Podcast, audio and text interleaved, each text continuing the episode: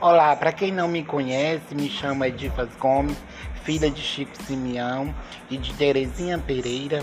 Hoje me ponho, me presto o meu nome a me lançar candidata a vereadora pelo município de Redenção para dar continuidade aos serviços, ao trabalho do meu pai, junto com meu irmão Chico Antônio, prefeito, iremos sim mudar a história de redenção. Quero contar com o apoio de cada um, com o apoio do povo, o apoio de todos aqueles que anseiam por melhorias, por mudança, por segurança, por saúde, por lazer, em tudo aquilo que o bem-estar traz para a comunidade, para a sociedade redencionista.